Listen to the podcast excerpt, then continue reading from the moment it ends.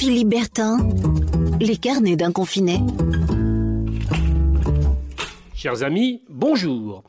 J'ai entendu l'autre jour à la radio des grands experts financiers nous expliquer avec une très grande autorité que l'activité de la France ces dernières semaines s'était sacrément ralentie.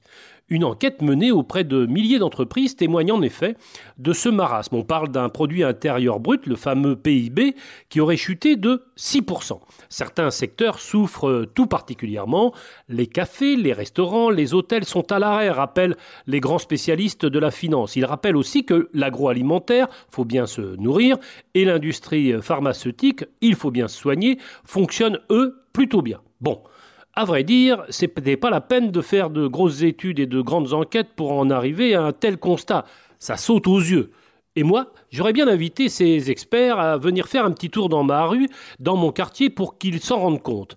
Euh, tout à côté de chez moi, les restaurants sont fermés, les hôtels aussi, les bistrots c'est pareil, restent encore en activité, l'épicerie et la pharmacie. Bref, nos grands experts, visiblement, sont très doués pour enfoncer des portes ouvertes, et ça tombe plutôt mal, parce qu'en ce moment, je ne sais pas si vous avez remarqué, mais nos portes à nous, elles sont toutes fermées.